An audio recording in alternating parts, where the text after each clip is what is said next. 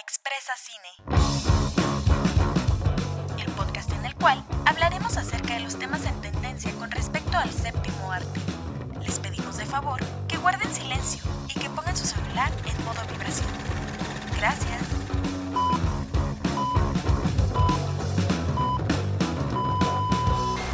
Hola, ¿qué tal? Bienvenidos una vez más a este episodio de Expresa Cine, su podcast favorito en el que dos mamadoras intentan hablar de cine. Pseudo mamadoras. Pseudo mamadoras, claro que sí, porque nos encanta el mame. Y la está- atención. ¿Cómo, cómo- qué tal? ¿Cómo estás? Bien, este, un poquito nerviosa porque al rato me van a quitar una muela, pero todo bien. Chale, ánimo, Gracias. ánimo, ánimo. Nomás no te... Ay, es que ya viene el, el grito, güey, o sea... No voy, a ¿Pudiste poder, ver, no voy a poder comer pudiste haber agendado el 16, güey? pozolito de puerco. El 16 y Es el que mi, 15 mi dentista se va a ir de vacaciones, güey. ¿Y qué? Pues por eso me dijo, pues ven el sábado. Porque grabamos los sábados, recuerda. Pero bueno, este, ¿qué vamos a hablar? Bueno, recuerden que es septiembre y pues como Estamos tocando películas de ajá. temas pat- eh, bueno, no temas patrios, pero sí estamos tocando películas o hablando de películas mexicanas. El episodio pasado, que se subió al mismo tiempo que este, este hablamos de Amarte duele, de esta joyita de cine de arte mexicano. Y Sí. el día de hoy hablaremos de uno de los directores más famosos de México, que creo fue el segundo en recibir su Oscar, Sí, Alejandro el primero fue... González Iñárritu. El primero fue Cuarón. Ajá, el segundo fue Alejandro González Iñárritu.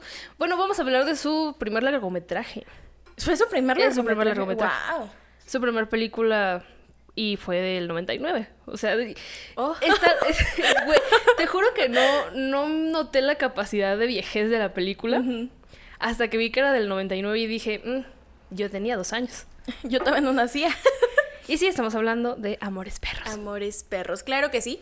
Para los que no sepan de qué trata esta película, básicamente te cuenta tres historias de tres personas totalmente distintas que no se conocen, pero, Pero- de alguna forma sus vidas se entrelazan. CDMX, las entrelas. es, un, es una carta de amor, perro, a Ciudad de México. Exacto. Pero está muy buena, o sea, es larga, es lenta. No, güey, aparte, o sea, leí que este Guillermo del Toro le dijo, épale, épale, bájale un poquito la intensidad de la duración, Ajá. hazla más corta. Y como que no le hizo caso porque lo hizo con El Renacido, lo hizo con Birdman, lo hizo... Que son buenas películas, o sea, no voy a negar que son muy buenas películas, pero la verdad, o sea, me estás dando una historia que me la puedes contar en menos minutos y Sí. que va a tener el mismo impacto que estás dando ahorita, solamente que ahorita me la estás haciendo largo y largo y largo. Exacto. Y hay veces en las que lo que me metes realmente no importa, o sea, no tiene tanta relevancia en la película, entonces... Es buena película, o sea, no lo vamos a negar. Pero es muy larga, debemos Es de muy admitir larga. que es muy larga y eso pues a mucha gente le va a hacer tediosa la película. Es, Exacto. es buena, pero pudo haber sido mejor si le quitaba un poquito de minutos. Déjala de dos horas. No hay necesidad que dure dos horas treinta y cinco. Sí, exacto. No, yo la vi, yo la vi porque la renté en Filmin Latino a 10 pesos. Yo la vi en Netflix. Sí, es que yo la vi antes de que la pusieran en Netflix. Por cierto, ya está en Netflix, Ya pueden ir a verla. No nos está patrocinando Netflix, pero Vamos si quiere a hacer patrocinarnos. algo. Hay que quitarle el lugar a Betty la Fea y poner Amores Perros. Uh, Los ¿cre- reto. ¿Se podrá? Los reto. Se podrá quitarle el lugar. Es que, güey, no mames. Güey, Lleva yo- un año en tendencia. Y siempre está en el número uno o el número tres. O sea, de esos no baja. Yo, yo la vi y, güey, te juro que me quedé con cara de ¿por qué una mierda machista, misógina, está en el lugar número uno? Sí, es que es por el recuerdo. O sea, Güey, aún así, ¿por qué no cancelan a Betty la Fea? Ya que estamos en la época de la cancelación, hay que cancelar a Betty la Fea, porque es muy misógina. sí. Ay, ese final. Ay, ese final. No, no puedo con el final. Güey, yo no sabía que había. Eh, desviándonos de la película, como siempre. Yo no sabía que había una continuación de Betty la Fea. No mames. Pero se llama Incomoda. Ah, Y pues no tuvo rating y bye. sí, no. Ya no duró los 32 mil capítulos. Chale. Ay, no, pero sí, hay que intentar poner Amores Perros, no en el número uno, pero sí Que entre a la tendencia. que entre en la tendencia, porque es buena película. Sí. Y la verdad, o sea, si te gusta mucho la sangre y todo este pedo de la acción y de toda esa onda, Pues, te va a gustar, o sea, porque sí tiene mucha sangre, porque para empezar, habla, to- toca mucho tema de la pelea de perros. En esa época yo creo que era muy común las Sí. peleas clandestinas. De Ah, gallos, de ahorita ya, no se, de- ya no se toca tanto, seguramente sigue existiendo. Sí, Pero o sea, yo en, antes en mi de- pueblo, cada fin de semana, en los, los salones de fiestas, Ajá. los rentan y los cierran así totalmente para ir a hacer las peleas de gallos. No, este, no vamos a ir a tu, No, a tu rancho. No, no. Y la verdad no, no lo fomenten y no es algo, no es, no es algo de lo que estoy orgullosa, porque la verdad es horrible que hagan eso. O sea, si lo van a hacer, háganlo con humanos, o sea, que entre personas se agarren a putazos. Los animalitos de verdad sí. no tienen nada de la culpa. Aparte, yo me quedé pensando, en la película al inicio sí te dice, ningún animal fue lastimado en el rodaje de la película. Güey, Jokes on you. Alejandro, dinos la verdad, porque sí se ve muy real que se madrean los perros. Ponle tú, están entrenados, no se lastiman, pero pues aún así, güey. Y sobre todo cuando ya ahí están de- los cadáveres de los perros, güey. Un perro no te actúa sacando la lengua. O bueno, no sé, pero... Es que quién sabe, a lo mejor, es que no sé, creo que hay formas de dormirlos, pero que no se duermen realmente, solamente los anestesian. Pero sigue siendo maltrato trato animal, ajá. O sea, sigue siendo maltrato animal. Ponle tú, no se chingaron los perros entre ellos. Pero si hiciste eso, híjole, híjole, chavo. Híjole. Sí. Bueno, no es por esto que la queremos poner en tendencia. No, yo, miren, si usted quiere ver la película, no la vaya comiendo. Yo me estaba chingando a mi elotito y dije, "Mm, este, pues no a poder. Creo que esto ya no me sabe bueno. No, y aparte Desde yo, ese o día, sea, Valeria dejó podría- de querer los elotes. Me podría valer verga que se chinguen los humanos, pero cuando un animal le pasa algo en alguna película, soy María Magdalena. Sí, es que justamente es eso. Somos la generación que tenemos más empatía con los animales que por No, los y está súper chido eso, güey. Está súper chido porque, pues, ya estamos salvando vidas. Sí, y vidas que importan. Exacto. Sí. Eso sonó muy raro. No, sigamos. Entonces, Este- entonces, la dirección fue de Iñárritu, de Alejandro Sí. González Iñárritu. El guion fue de Guillermo Arriaga. Y los personajes principales fueron Gael García Bernal, que tiene el personaje de Octavio. Vanessa Qué guapo Bauche. se ve. Güey, es un dios. Es bellísimo. De verdad. Sí. Incluso ahorita de grande eres. Eres bello. Ya con Chico, tus eres bello. O sea, eres hermoso. ¿Viste Pan y Circo? Sí. Ah, está buenísimo. Y más cuando sale él. Sí, sí, sí. No, sé, me encanta cómo se ve ahí, güey. Fue como de. mm. Sí. Es que ese hombre. Justo como los cholos de la cuadra. Hasta en las películas donde. Ay, es que no todo le queda bien. No hay nada que ese hombre no haga bien, la verdad. De hecho. De hecho. Pero bueno, tenemos a Vanessa Bauche con el personaje de Susana.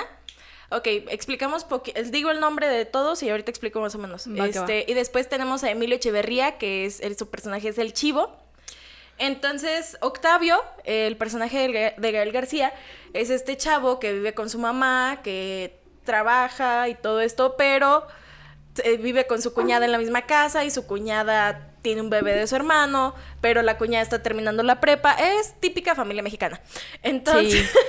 Literal, cuando te metes con el cholo de la cuadra. Cuando te metes con el cholo de la cuadra y te embarazas. Y pues ya no te queda de otra más que irte a vivir con la suegra.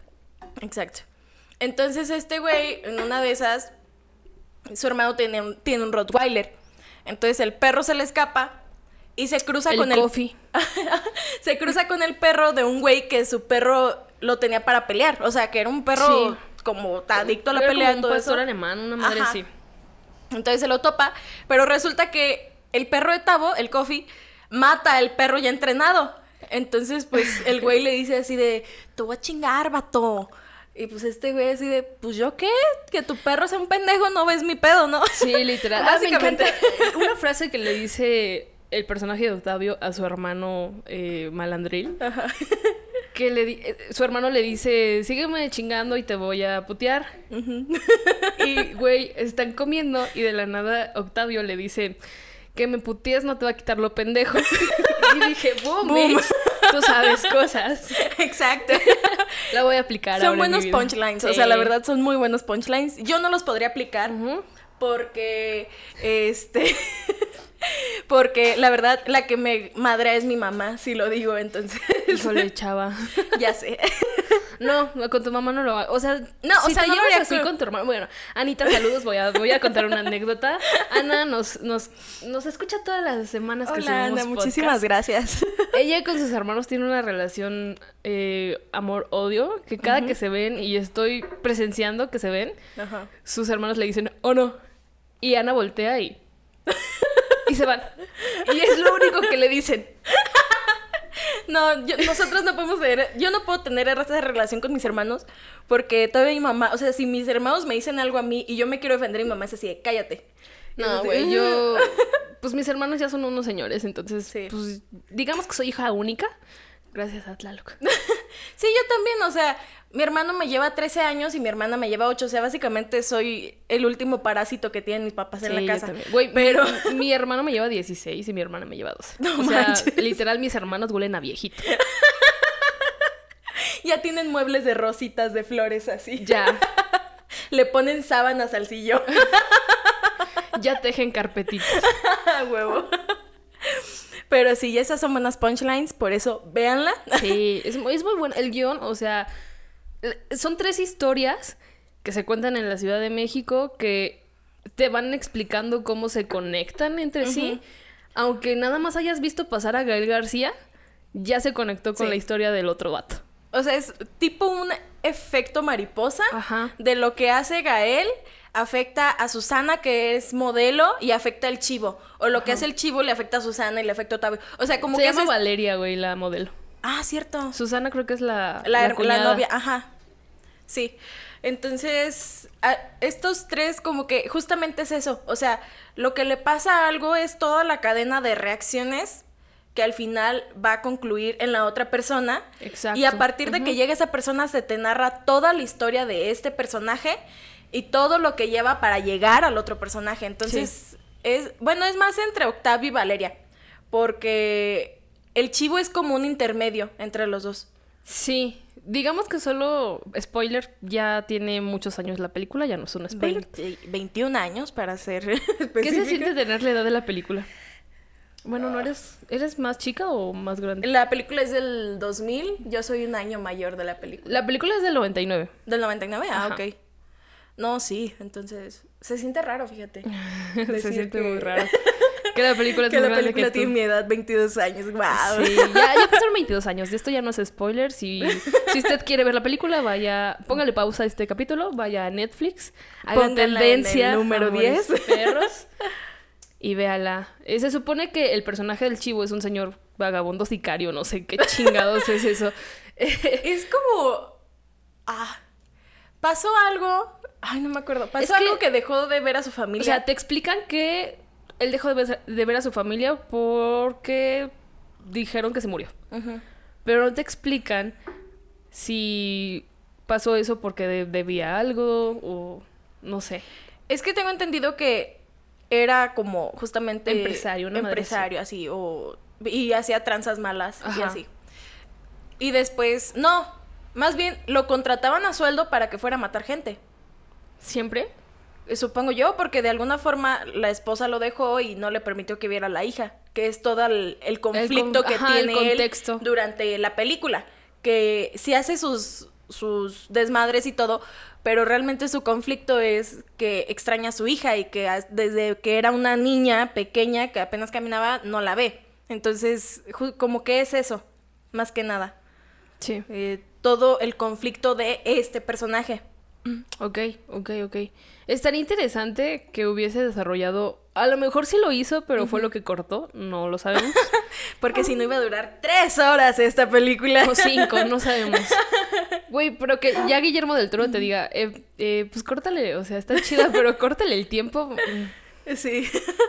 Ay, es que Memito es un amor. O sea, ah, Sí. también le dijo a Cuarón así, eres un pendejo si no aceptas Harry Potter.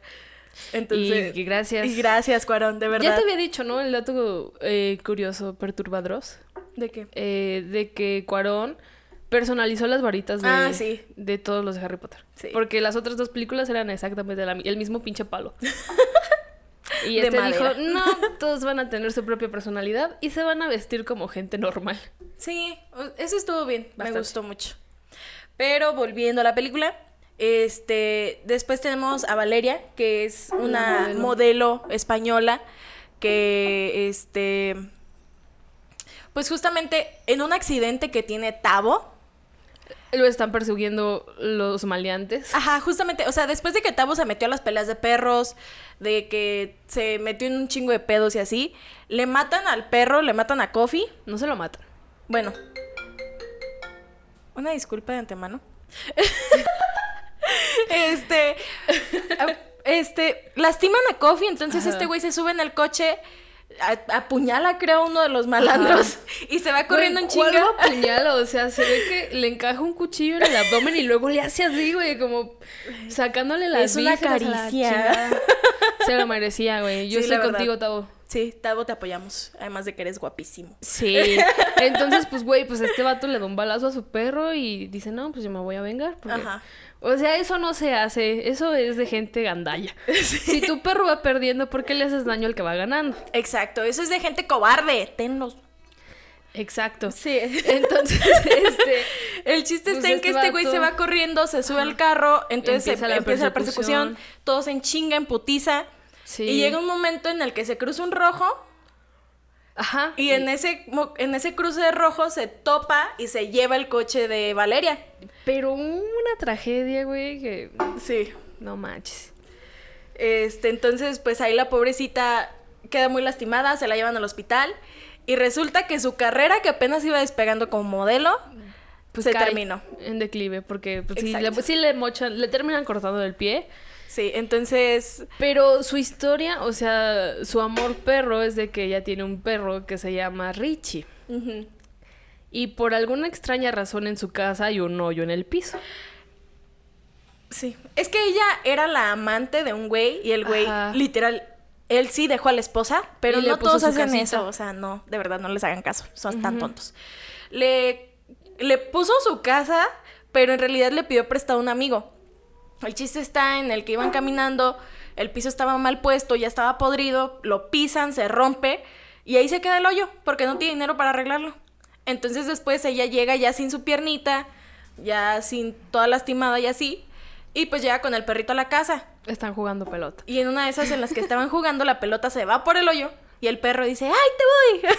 Güey, Y se lanza al hoyo. literal, de que dejan pinches días al perro en el hoyo. sí, o sea... Güey, o sea, a mí, a mí le pasa eso a mi perro, me vale verga que no tenga dinero.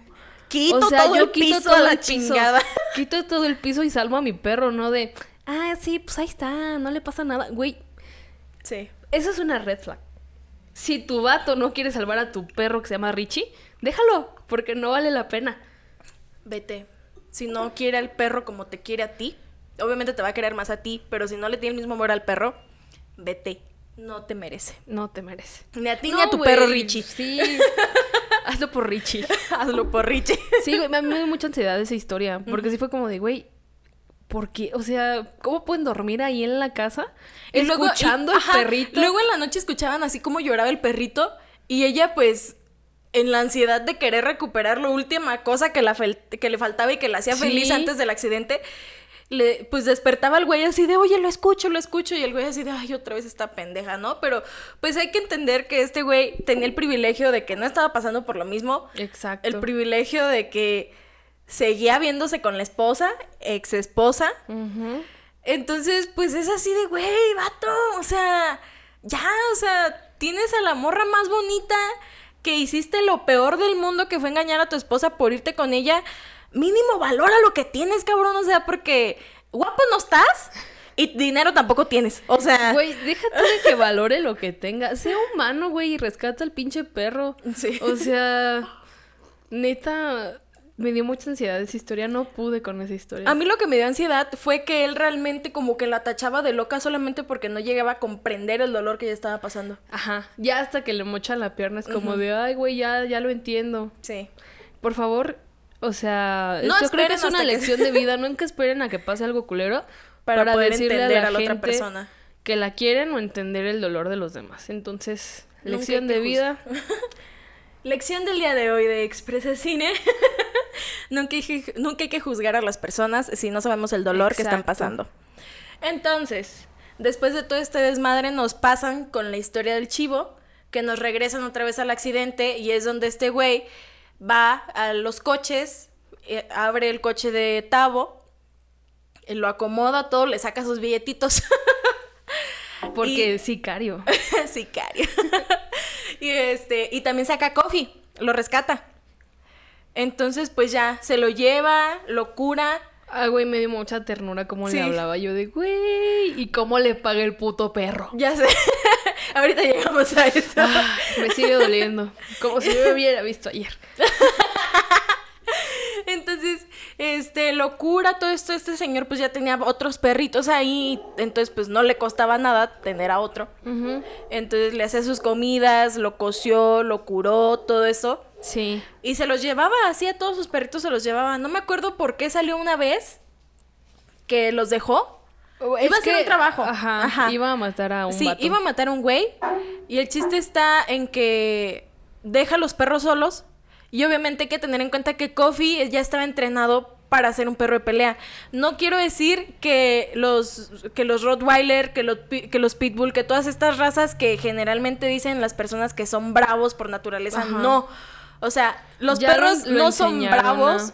O sea, to- obviamente todo animal tiene su instinto. Obviamente si estás cucando Sí. un animal va a reaccionar para defenderse. Sí, sí, sí. Todo, todo eso en la naturaleza, hasta uno como humano, si ya te están chingue chingue la madre, Vas obviamente te vas a voltear y le vas a soltar una cachetada o le vas a decir, le vas a mentar su madre o así. Sí, sí, sí. Pero, pues, un animal es también de la forma en la que lo entrenas y del amor y de la educación mañas. que le das. Entonces, este, si bien Coffee no comenzó siendo un perro de pelea, se entrenó para Sí. ser un perro de pelea en el que, obviamente, si veía otro perro, tenía que mar- marcar su dominio en el territorio. Sí. Y obviamente, y llegó a esa casa sin dominio de territorio, sin nada de esto, pero pues le valió madre al perro porque pues obviamente no es consciente de lo que está haciendo. A él le enseñaron a chingarse a otros Sí, perros a- y ya. él aprendió a matar a otros perros Ajá. y fue justamente lo que hizo, o sea, se agarró a madrazos a los demás perritos de- del chivo y fue muy triste, esa escena sí, Sí, me dolió mucho porque fue así de no mames. Sí, ¿qué, Eran qué hubieses, tus hermanos.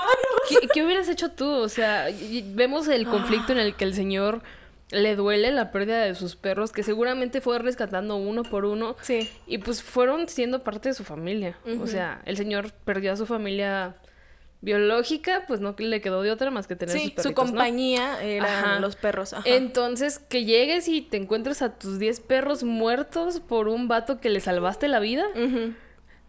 Hay Sí. una escena en donde el señor le quiere dar un balazo. Sí, eh, como que en el enojo, pero pues Ajá. también cayó en cuenta que, Que pues es... es o sea, no, no tiene la culpa. ajá, No tiene la culpa. o sea, al final de cuentas pues ya era la naturaleza del animalito y pues ya, o sea, lo había hecho.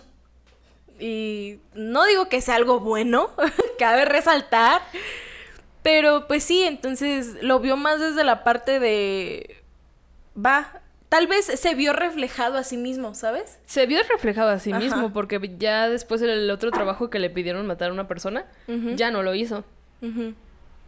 Entonces, pues sí. Justamente como que fue ese espejo que tuvo el Ajá, personaje con de, el perro. Así no de- te puedo hacer lo mismo, o sea, no te puedo hacer esto porque yo hago lo mismo que tú. Ajá. Te entiendo, compa. Sí, entonces. Pues sí, tal vez el perro no lo hizo por dinero. Pues no, pero aún Pero así. sí, o sea, la situación fue similar y de alguna Sí. forma como que este personaje llegó a conectar y fue lo que le hizo así de no te voy a matar. como que lo hizo reflexionar, porque- ¿no? Sí, como... que fue así de va, este es mi karma por lo que yo he hecho. Ajá. Lo acepto y te perdono. Y ya. Y ya, se fueron felices y contentos. Exacto. El negro, porque ya no se llama Coffee, y el señor, el chivo. Ajá. Entonces, pues ya. Este, el conflicto de Tavo era que él se quería, él estaba enamorado de su cuñada De su cuñada, güey. y Pero, que- o sea, lo que entendí fue que le gustaba desde antes que su, Ah, que sí. su hermano pues le hiciera a su esposa, Ajá. de alguna manera. Entonces, pues sí, como que quedó ese re- rencorcito Sí, de "Ugh". como de te odio porque me bajaste a, a mi chava.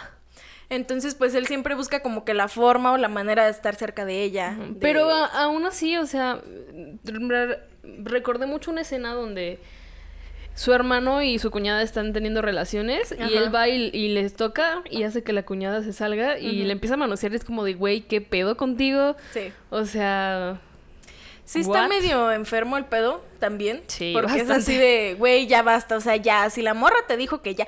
Porque ella, de hecho, le estaba diciendo Sí, que, ya, la dejaré en basta. paz, que ya. Pero pues él obviamente tomó fuerza y Sí. su poder, que eso no es lo que apoyamos de Tabo, realmente no es lo que apoyamos O sea, de está Tabo. guapo y todo, pero tiene muchas Sí, cosas. pero te mamaste, hijo. O sea, te mamaste. Sí. sí, bastante. Entonces sí, este... Creo que hizo un bien Maru en no irse con él, porque él le, le insistía y le insistía que, que se fueran, que se fueran lejos, que él mantenía a sus hijos y, y la fregada. Sí. Pero de alguna manera, pues esta morra como que seguía teniéndole mucho amor a su hermano. Y pues no quería irse con el vato. Pues al final de cuentas es eso de, es que es el papá de mis hijos. Sí. Aunque me trate de la verga, yo sigo Ajá, ahí. Sí. Y es justamente, pues, por lo que pasan muchas mujeres, Sí. ¿no? En, en- y todavía en la actualidad, o sea, que nunca hay que, volvemos a lo mismo, nunca hay que juzgar lo que está pasando la, la otra persona si no sabemos el background, si no sabemos la historia que hay detrás. Entonces, pues sí, o sea, muchas veces es, ah, es que pues es el papá de mis hijos y cómo me voy a ir, otras veces... ¿Cómo me voy si no tengo un trabajo, si no tengo un sustento, si no tengo todo esto? Entonces son muchas Sí. cosas las que son así de, espérate, ¿no? Por, por, por tal razón no me voy. No es porque sean débiles, no es porque sean cobardes, sino es porque realmente no saben o tienen miedo No, de salir, de soltar, de soltar ajá. todo eso. No, y aparte, o sea, es pues lo que la sociedad también nos enseña, ¿no? A no puedes dejar al padre de tus hijos porque es el padre de tus hijos. Sí, No importa que te trate mal, es el papá de los niños.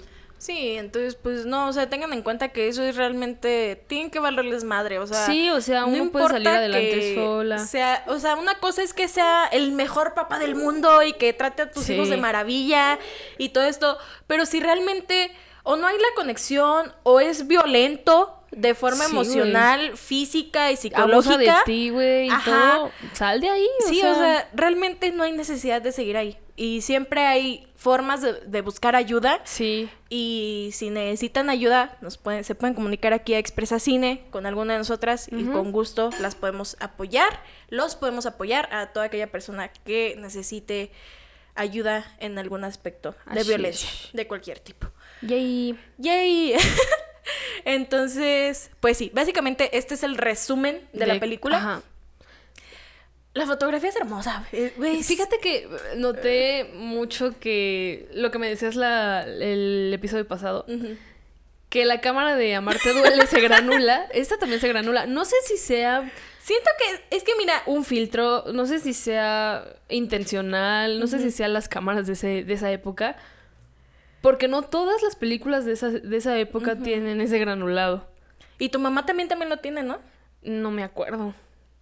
Ah. Tendríamos que... Va a ser la siguiente película. Va a ser la siguiente película y tu mamá también. Ajá.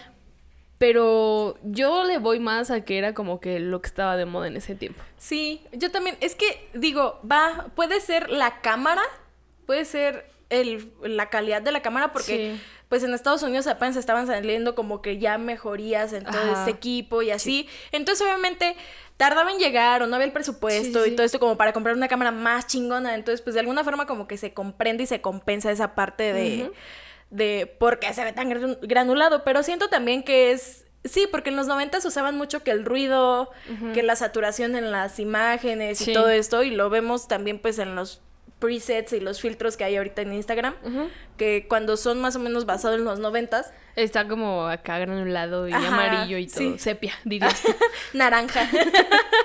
Color México en películas de Estados Unidos. sí, pero entonces pues sí tiene sentido. O sea, pero Sí. de movimientos de cámara, de... Pues yo siento que fue como mucha mano alzada, ¿no? O sea, no tiene como es que, que... Iñárritu es mucha mano alzada en todas sus películas.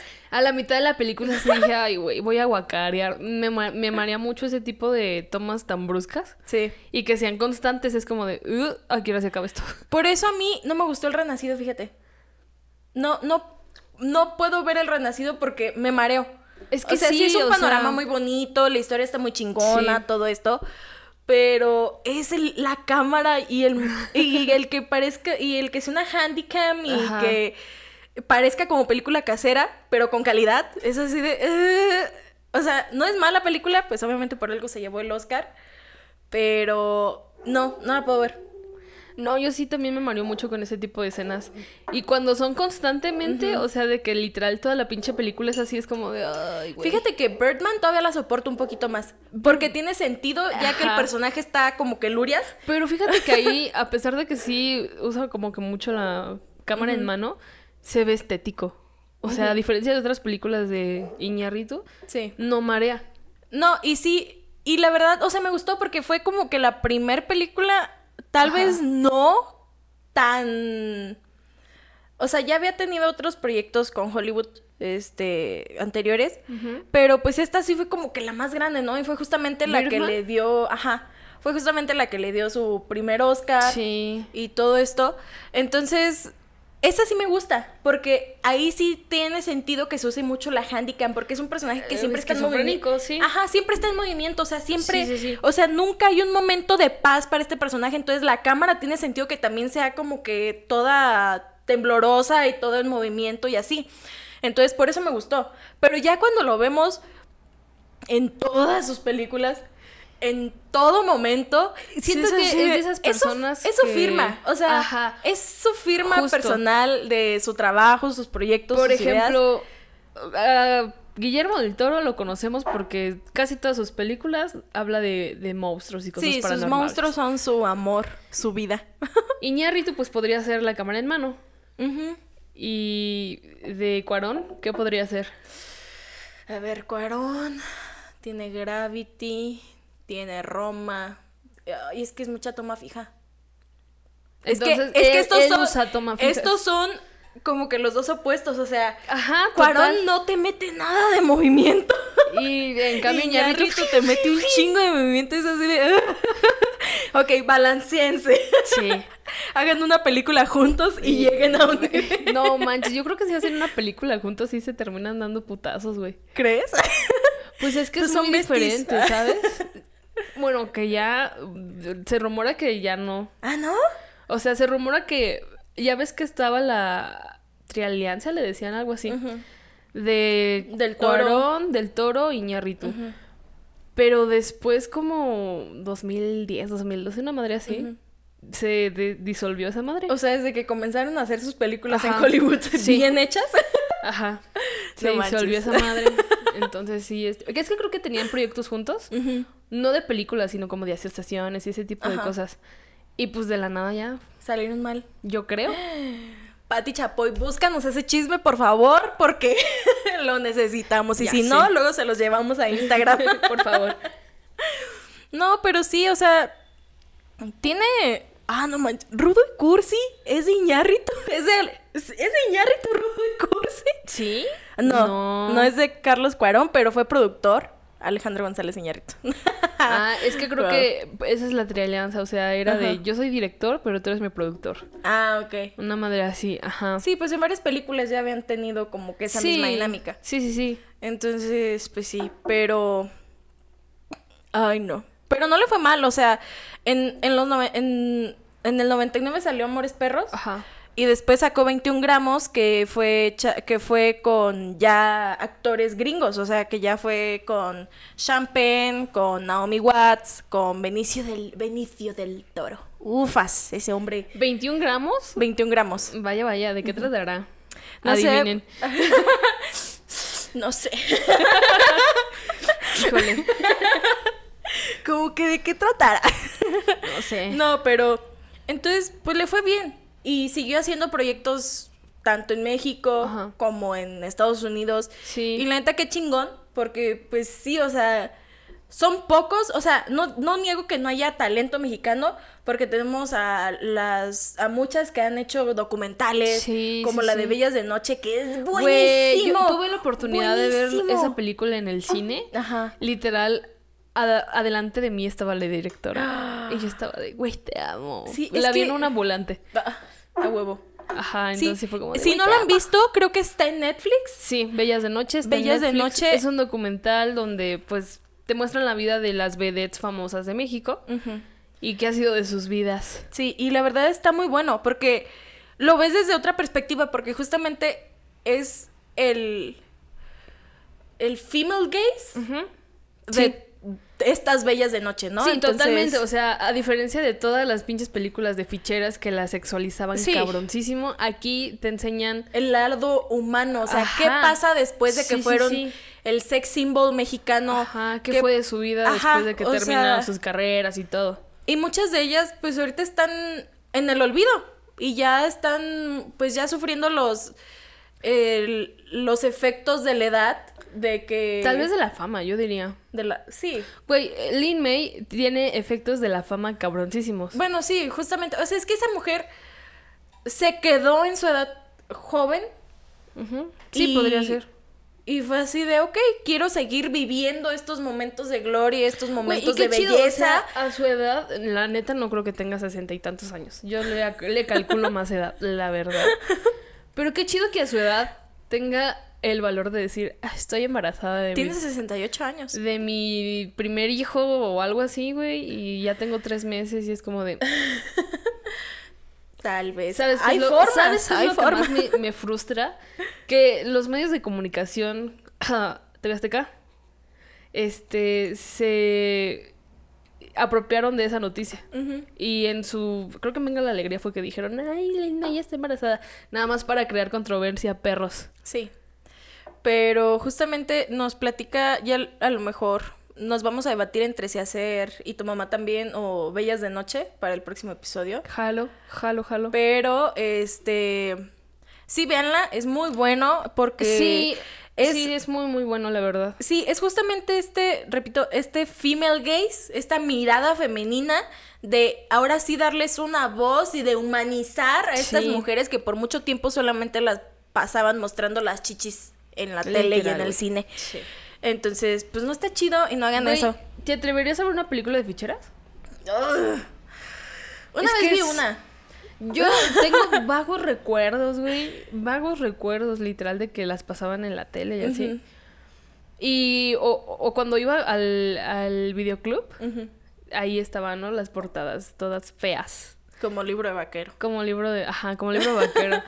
Entonces, este, nunca he visto una y no sé si me gustaría ver una porque siento que me voy a enojar. Podemos ver una y hacer un episodio, un video aparte analizando una película de ficheras.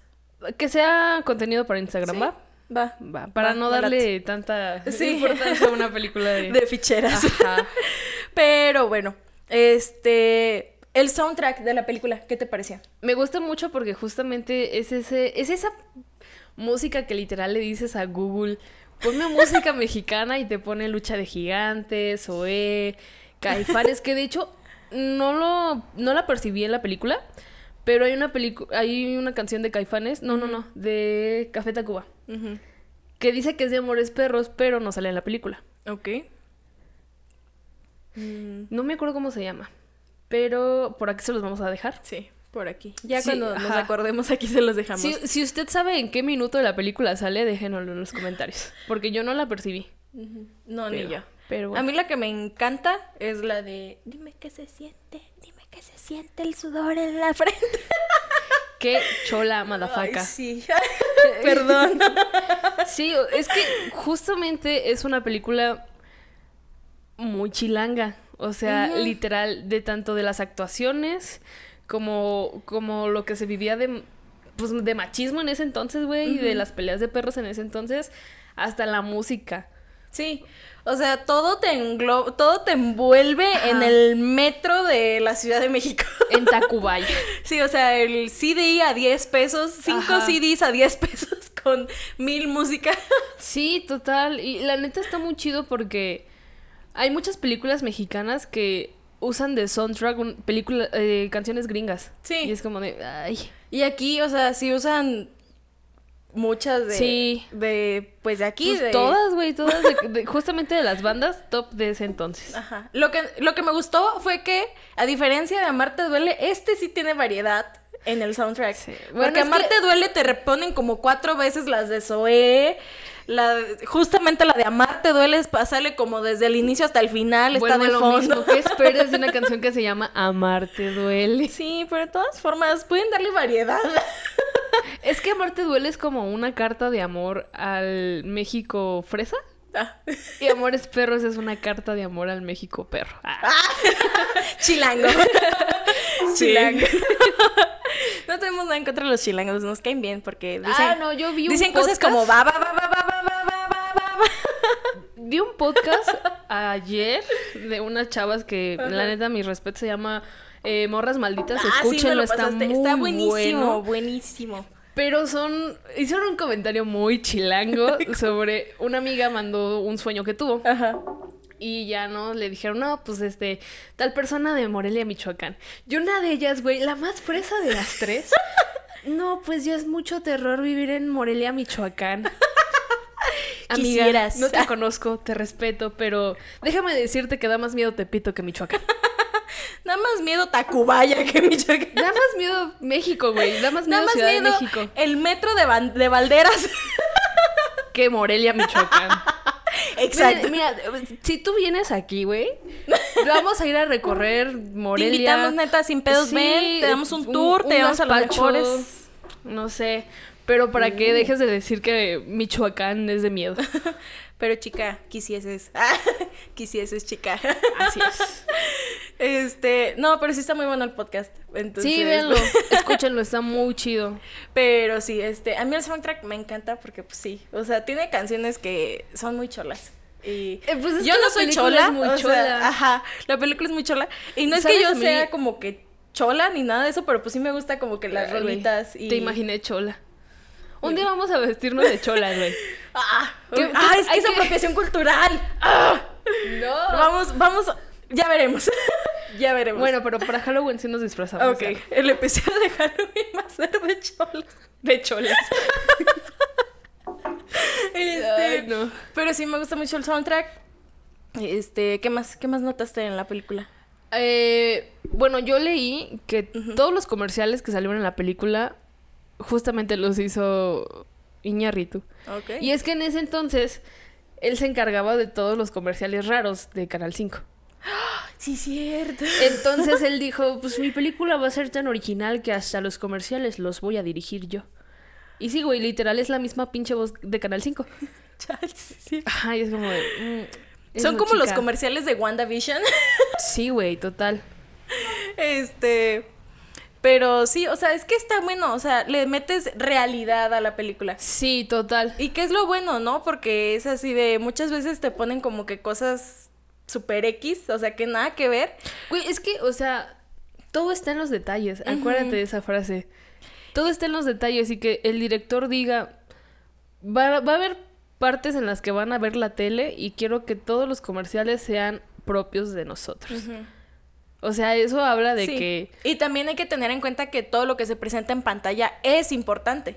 O sea, Exacto. todo tiene una razón del por qué está apareciendo en la O pantalla. sea, si la tele está chingada, tiene un porqué. Si... Si te aparece, ya ven que luego hay tomas en las que se les cae algo y no lo ven, y- pero sí enfocan lo que se les cae. Entonces, por algo. recuerden ese objeto, ese algo que se les cayó, Sí. ese algo que se les perdió, porque es importante. O sea, de Sí, alguna sí. forma va- te va a reaparecer en la historia y vas a decir, no mames. Y son estos detallitos justamente los que te hacen sentir muy chingón contigo mismo.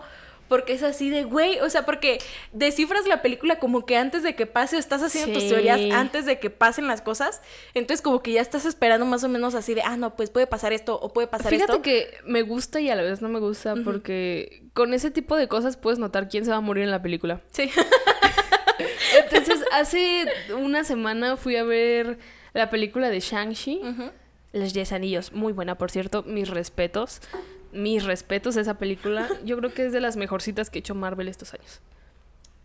Tienes que verla. la voy a ver. Entonces, La voy a ver. eh, o sea, desde el inicio de la película yo dije, "Mm, se va a morir. Se va a morir, chica. No. Y pues no se muere, pero sí te dan a entender como que le, le pasa algo y es como Ajá. de, güey, no. No manches. Sí, y entonces es muy frustrante porque si vas al cine con alguien pues y lo dices, pues le cagas la película también. Ajá. Sí, o sea, si te gusta ver todas este- estas cositas, Sí. porque son justamente como lo que hace Disney con sus Easter eggs, con sus huevos de Pascua, que de repente te pone personajes de otra película o cositas así. Esto es tal vez algo fuera de una franquicia, es notar los puntos claves de cada cosa que aparece en la película. Porque a mí sí me gusta, o sea, si veo que enfocan a algo o así, Sí, dices, de "Güey, repente ¿qué va es a así de, pasar?" a huevo, ajá, ¿y qué va a hacer con eso? Sí, y sí, estoy haciendo en mi cabeza así, estoy viendo la película, pero en mi cabeza estoy procesando todas las opciones y distintos escenarios en los que puede pasar.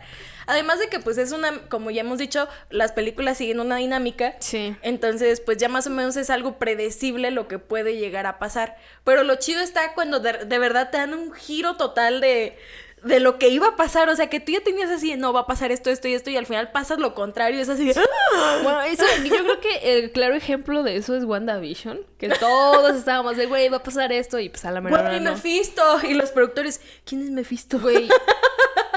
Después de que salió el tráiler de Spider-Man, volvió a ser tendencia Mephisto. Dicen que Doctor Strange es Mephisto.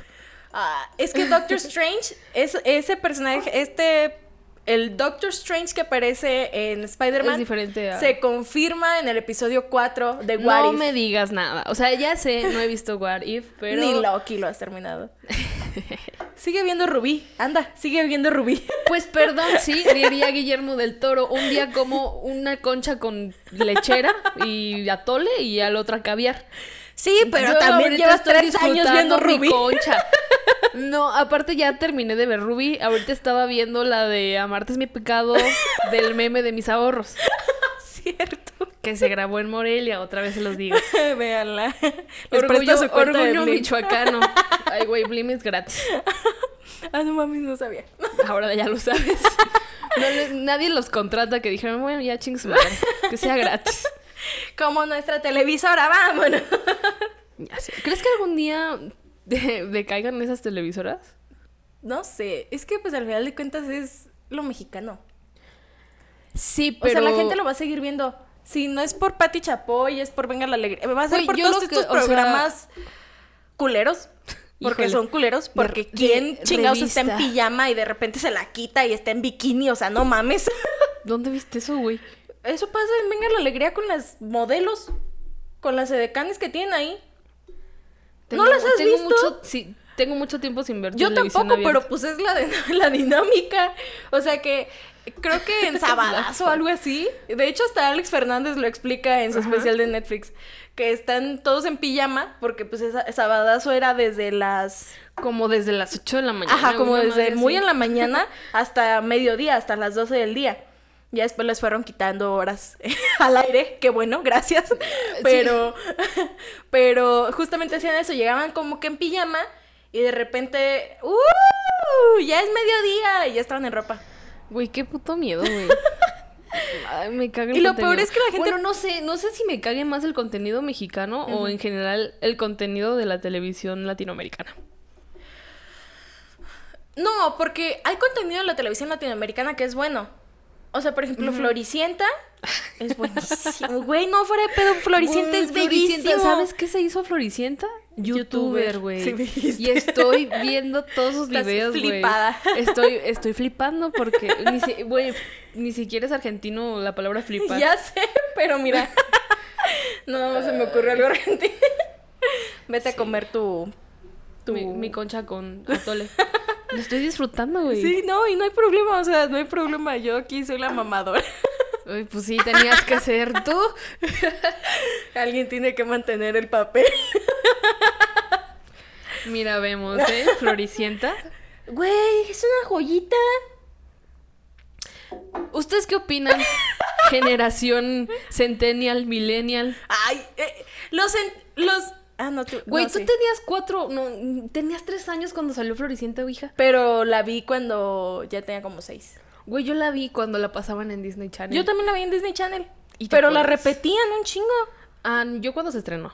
Ah, no, yo la llegué a ver, te digo, ya estaba creo en primaria, en, en primero de primaria. A mi mamá, ay, güey, le cagaba, güey. Le cagaba porque llegaba de la primaria y me ponía a ver la repetición mientras comíamos. Y mi mamá, ya estás viendo tus pinches pendejadas argentinas. Y tu mamá viendo Rubí. Güey, no es que a mi mamá le caga como hablan los argentinos, no Ah, sé por ok. qué. Entonces, para ella era muy, muy frustrante estar Ajá. comiendo y escuchar a los argentinos ahí. Y luego, pues, Floricienta, güey, que habla rapidísimo. Sí. Si usted vio Floricienta, díganos qué le pareció. A mí me encanta.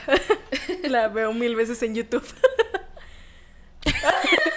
Bueno, yo el año pasado en pandemia, justamente dije, ay, no tengo nada que hacer, Hay soy una- desempleada. A huevo. Y me fui a ver Floricienta. Sí, eso hice yo. Eso estoy haciendo yo. No es cierto, ya tengo trabajo. Yay. ¡Yay! Shot, no es cierto. Este. Pero no digo que no haya contenido de calidad. O sea, simplemente hay que saber buscarle. Porque volvemos a lo mismo.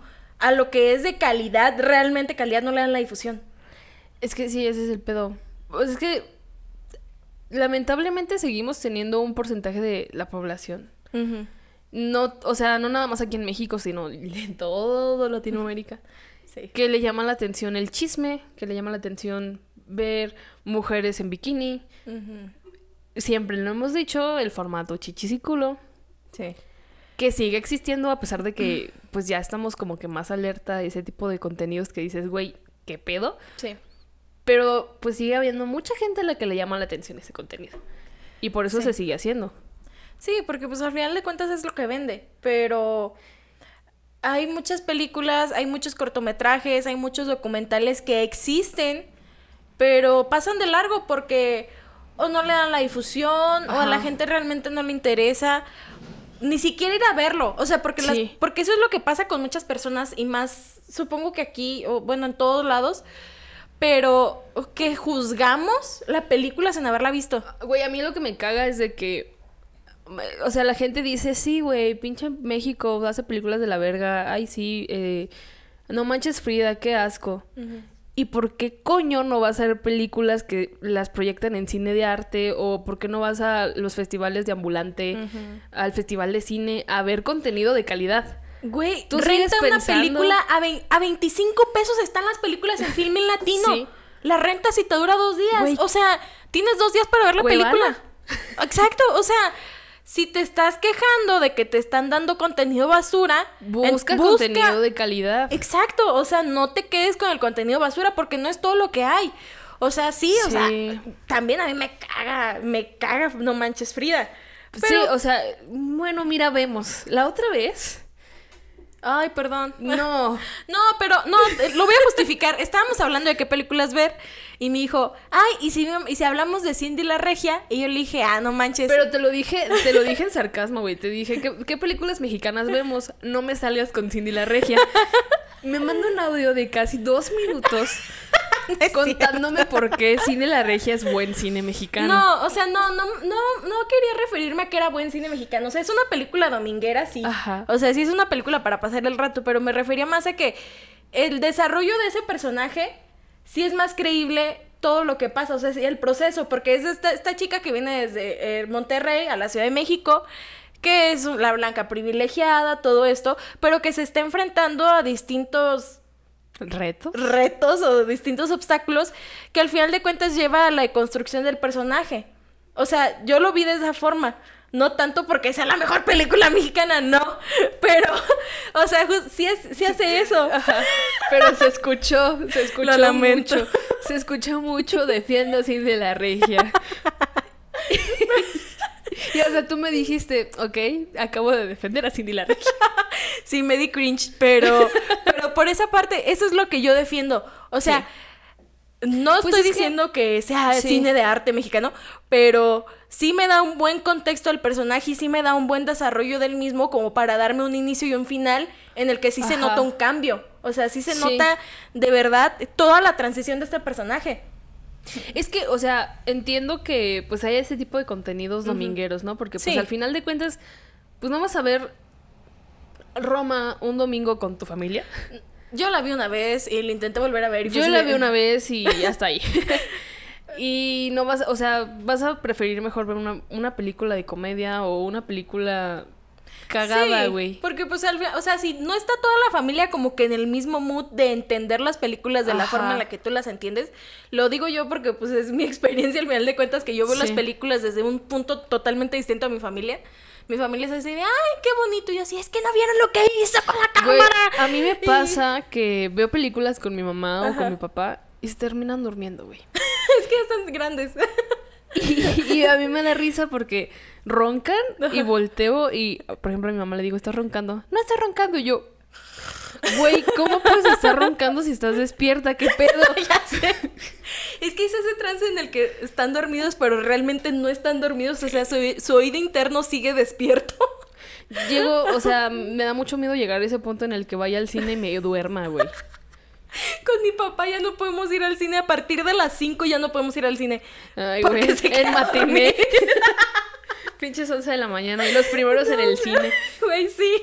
O sea, mi papá ya se queda así en el cine.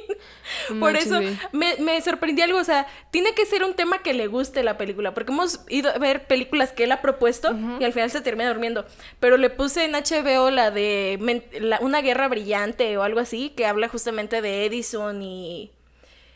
Y este Tesla y así, de toda esta pelea que tuvieron por cuál energía ganaba, si la directa o la alterna y todo esto. Y mi papá es ingeniero electricista. Entonces, Le, le o sea, jamás lo había visto tan picado en una película. Nunca se ríe y con esa se estaba riendo con los chistes y yo así de, ¿cómo les entiendes? Chistes de... chistes de ingeniero. de ingeniero en electric... en- ¿Cómo? Electricista. Electricista, ok, ok. Pero sí, o sea, y, fue- y no se durmió. Ya hasta el final nada más estaba cabeceando, pero aguantó dos horas de película enteras y así de, wow. Güey. y ya me puse a buscar más para ponerle película. Por favor, deja el catálogo de películas Sí. que hablen de electricidad. Películas para papás. Electricistas. Pues sí. Bueno, retomando un poquito la película, este... ¿Cuánto le das de calificación? Sí ¿Y le por doy, qué? Justifica sí tu le doy un 9. Un 9. Un 9, porque me gusta la fotografía a pesar de que es muy movida, la handicam y todo eso, pero me gusta mucho, me gusta muchísimo el soundtrack, me gusta la forma en la que entrelaza a cada personaje, me gusta el final, me gusta que realmente sientes lo que el personaje está sintiendo. Sí. O sea, a pesar de que los tres están sintiendo dolor, no es el mismo dolor. O sea, están teniendo una pérdida, pero de formas muy distintas.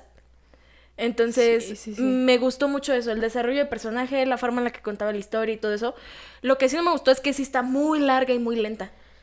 Yo creo que estamos igual. Yo, neta, no le doy un 9. Yo sí le doy un, un 8. Un 8. Ok. Porque también, o sea, hay que saber no endiosear a los directores. Y Sí. creo que con estos tres mexicanos Sí. ha pasado. Hay que reconocer cuando un trabajo no es tan bueno Sí. y cuando un trabajo sí es bueno. Como el renacido.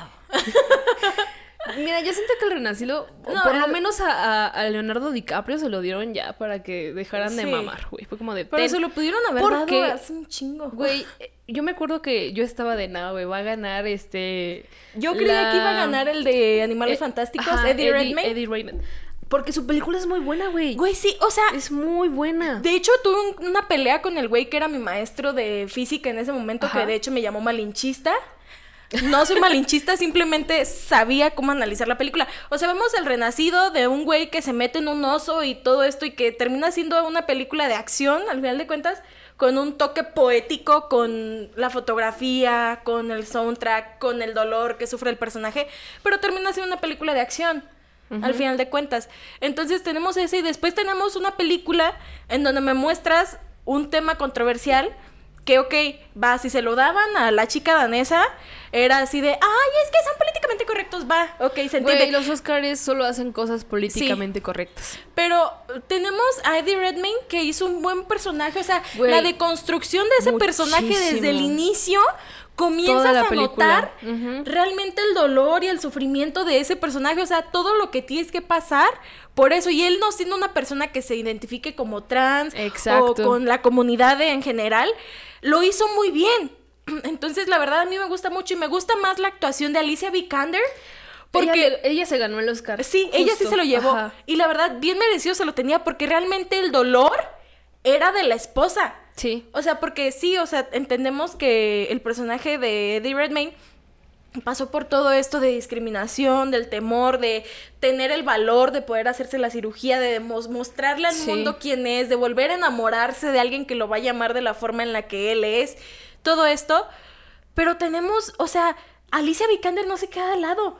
O sea, toda la película está presente, en todo momento está Sí. sintiendo, está llorando, está... Realmente sientes más el dolor de Alicia Vikander, de ese personaje. Siento que, la- o sea, si bien la historia es de, de, de la chicadana Ajá. vaya de Eddie, pero la película se la lleva Alicia, Sí, totalmente. Porque La verdad, es- si no la han visto, véanla, de verdad es Sí, bellísima. muy buena, muy, Y muy en buena. comparación con El Renacido, en donde solamente tenemos a Leonardo DiCaprio con una cara de pedo, muriéndose de frío y que solamente está gritando y matando gente. Mira, se lo Ay, pudo haber güey. llevado desde un inicio con Titanic. Y ya. O sea, ha tenido muchísimas otras actuaciones buenísimas como Atrápame si puedes, Sí. El Lobo de Wall Street, Titanic. Mira, De, niño tenía una película donde hacía, creo, a un enfermo mental. Entonces tenemos a Leonardo DiCaprio, que ha hecho personajes buenísimos como El Lobo de Wall Street. Stop it. no me gusta el lobo de Wall Street, Ah. ni el trabajo que hacen el lobo de Wall Street. O sea, no, porque sí es una historia muy machista y misógina. Aparte de un chingo. sí, dura un chingo. Güey, pero So- no puedo, solamente o estás sea, viendo chichis y cocaína. De verdad, pero... no puedo. Es muy odioso su personaje. ¿Ya viste el Es que trailer de la nueva justamente es película? eso. De la nueva película donde va a Güey, salir. sí. Güey. Güey, sí. es bellísima. Nunca me imaginé decir que Leonardo DiCaprio se iba a parecer a mi hermano y se parece a mi hermano. Y lo digo porque ya se había acabado. Sí, o sea, la película, por si no la saben de qué estamos hablando, se llama Don't Look Up o No Mires Hacia Arriba. Es una película de comedia. Va a estar. Este, no la dirigió- en cines, ¿verdad? Va directamente Creo que, a es- plataformas. creo que va directamente a Netflix. Ajá. Ajá. La dirigió Adam McKay. No, sí va a salir en cines. ¿Sí? Al final del tráiler salía en cines y en plataformas. Mm, qué bueno que nada más voy al cine cuando hay estrenos de Marvel. No, pero este Adam McKay es el director. Tenemos a Leonardo DiCaprio como el personaje principal. Tenemos a Jennifer Lawrence que desde hace un chingo no la veíamos en el cine. Oye, perdón, o sea, esta semana se hizo popular de que va, está embarazada de su primer hijo. Yo tengo un efecto Mandela o no sé Sí, qué pedo, yo güey. también ya había escuchado que está embarazada. Y eso fue hace un chingo de tiempo, güey. Que alguien me explique, por favor. O sea, no sé si mi, mi yo del futuro predijo eso cuando estaba No, en el pasado. Es que yo ¿qué también, pedo? creo que inicios de pandemia del año pasado Ajá. o a finales del 2019 escuché Y que salió estaba una embarazada. foto, güey. Salió una foto y dijeron, no, pues está embarazada de no sé qué, que no sé qué. Sería cosa de investigar. Ya luego vemos ese pedo. Yo siento que es un efecto Mandela, hija. siento que estamos locas. Y Ayuda. eso me da miedo. Pásame el número de tu psicóloga. Ok. No, pero tenemos, en esta película hay buen cast. O sea, está Sí. Meryl Streep, que también desde hace cuánto no vemos a Meryl. Streep en cines. Tenemos a Jonah Hill, delgado, todo un papi. Ya se puso papi. Güey, ¿qué- qué- hablando de personas papis, ¿qué pedo con Dross? ¿Qué pe- a alguien me explique qué hizo Dross para tener ese cuerpo. Porque, bueno, la cara, pues más o menos, pero. ¿Qué pe- O sea, yo lo recuerdo como un vato gordito, greñudo hasta el culo y diciendo: Estas son Tres las historias de terror. perturbadoras con su gorrito, güey. Y ahorita, ¿qué pedo con sus fotos? ya sé. La pandemia hizo un bien en. Ay, güey, ojalá me hubiese hecho el bien a mí también. Para allá vamos, para allá vamos. no, pero sí, este. Ya luego hablaremos más a fondo de las otras películas que tocamos. Nos vamos a debatir, y de Dross. Nos vamos a debatir entre si hablar de Bellas de Noche o de Y tu mamá también para el próximo episodio. El último episodio está muy chido. Es un Muy tema muy, muy padre. Vamos a hablar porque- películas mexicanas, pero películas mexicanas de terror. Ajá, entonces estén esperando, se viene algo muy chido. Y pues sí, esa es tu calificación, el 8. El 8, ajá, también concuerdo contigo en que está muy larga la película. Sí, o sea, es una película muy que larga. justamente pudo haber durado dos horas, una hora cincuenta. Siendo sincera, no creo que sea el mejor trabajo de Iñárritu. No. Pero, para ser el primero es bueno. Eh, sí, eh, bueno, supongo que también tuvo que ver que, a pesar de que su- fue su primer largometraje, pues ya, ya tenía inicios como en la tele Sí, y todo. ya tenían conocimiento. ya tenía O sea, conocimiento. las bases, la experiencia, todo ya lo tenía, entonces por eso le salió bien su obra, su primer obra. ¿Cómo se dice? Su... Obra prima. No, no, me, no sé. Ópera prima. Ópera prima, ajá. Este, le salió muy bien, la verdad, Bastante. y ha sido un clásico mexicano que a la actualidad lo siguen pasando que en la tele, que lo puedes encontrar, eh, ya está en Netflix, volvemos a lo mismo, ya está en Filmin Latino, está en No, varias plataformas. también cada rato, cuando, por ejemplo, en festivales de cine o así, las traen. Sí. O sea, traen Amores Perros. A Marta duele, creo que no. Pero Amores Perros y tu mamá también y todo ese tipo de películas Sí, las vuelven a poner en cines. Que pues al final de cuentas ya terminan siendo parte de la cultura mexicana. O sea, esas películas van a poder pasar los años, los años, los años y se van a seguir recordando porque son buenas y porque volvemos justamente a lo que decías, se ha romantizado el director de una forma en la que sus trabajos se van a seguir en generación tras generación tras generación Ajá. por lo mismo. Sí. Entonces, pues sí, o sea, no se está negando que no es un buen trabajo, estamos reconociendo el arduo esfuerzo y todo esto, pero también hay que reconocer que sí romantizamos mucho a los directores y sus trabajos No, y todo esto. o sea, está chido. O sea, se- es que siento que se romantizan por la cosa de que ya son directores reconocidos en Hollywood.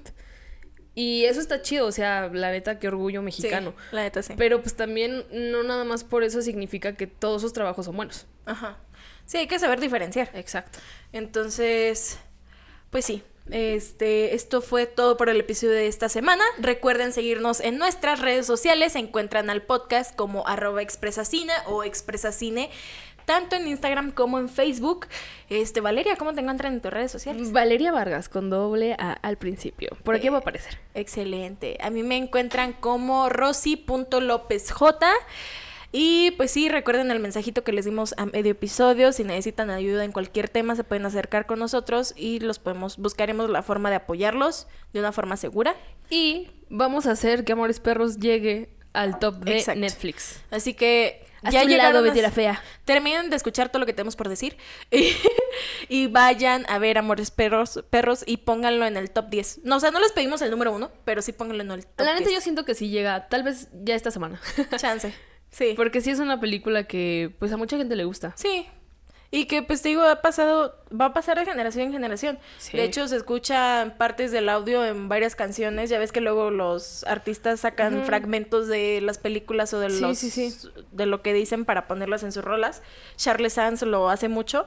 Y justamente una parte, un- la parte donde está el güey de que es el dueño de los perros de las peleas, donde dice esta es mi empresa y todo eso, sale en una rola de Charles Sands. Entonces es como Oh, que dejar la marca de esto, cómo impactó esto, Sí. y seguirlo transformando en más arte, al final de Exacto. cuentas.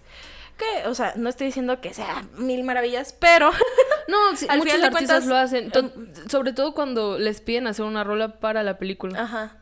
Es como Entonces, de, mm, pues sí. Por ejemplo, Shakira tiene una canción muy buena que salió en una película también, creo que es mexicano o español, madre, no me acuerdo, no me hagan caso. Este, pero es como, como tango flamenco, güey, y Ah, está ya. bien pinche sad. Y eh, la película, o sea, el video son partes de la película y. Shakira bailando. Sí. Entonces, pues sí, está chido. Y sí, vayan a verla. Recuerden comentar, compartir, suscribirse, tanto en YouTube como en, eh, como en Spotify. sociales. En Google también nos encuentran. Este, estamos buscando las formas de meternos a más plataformas.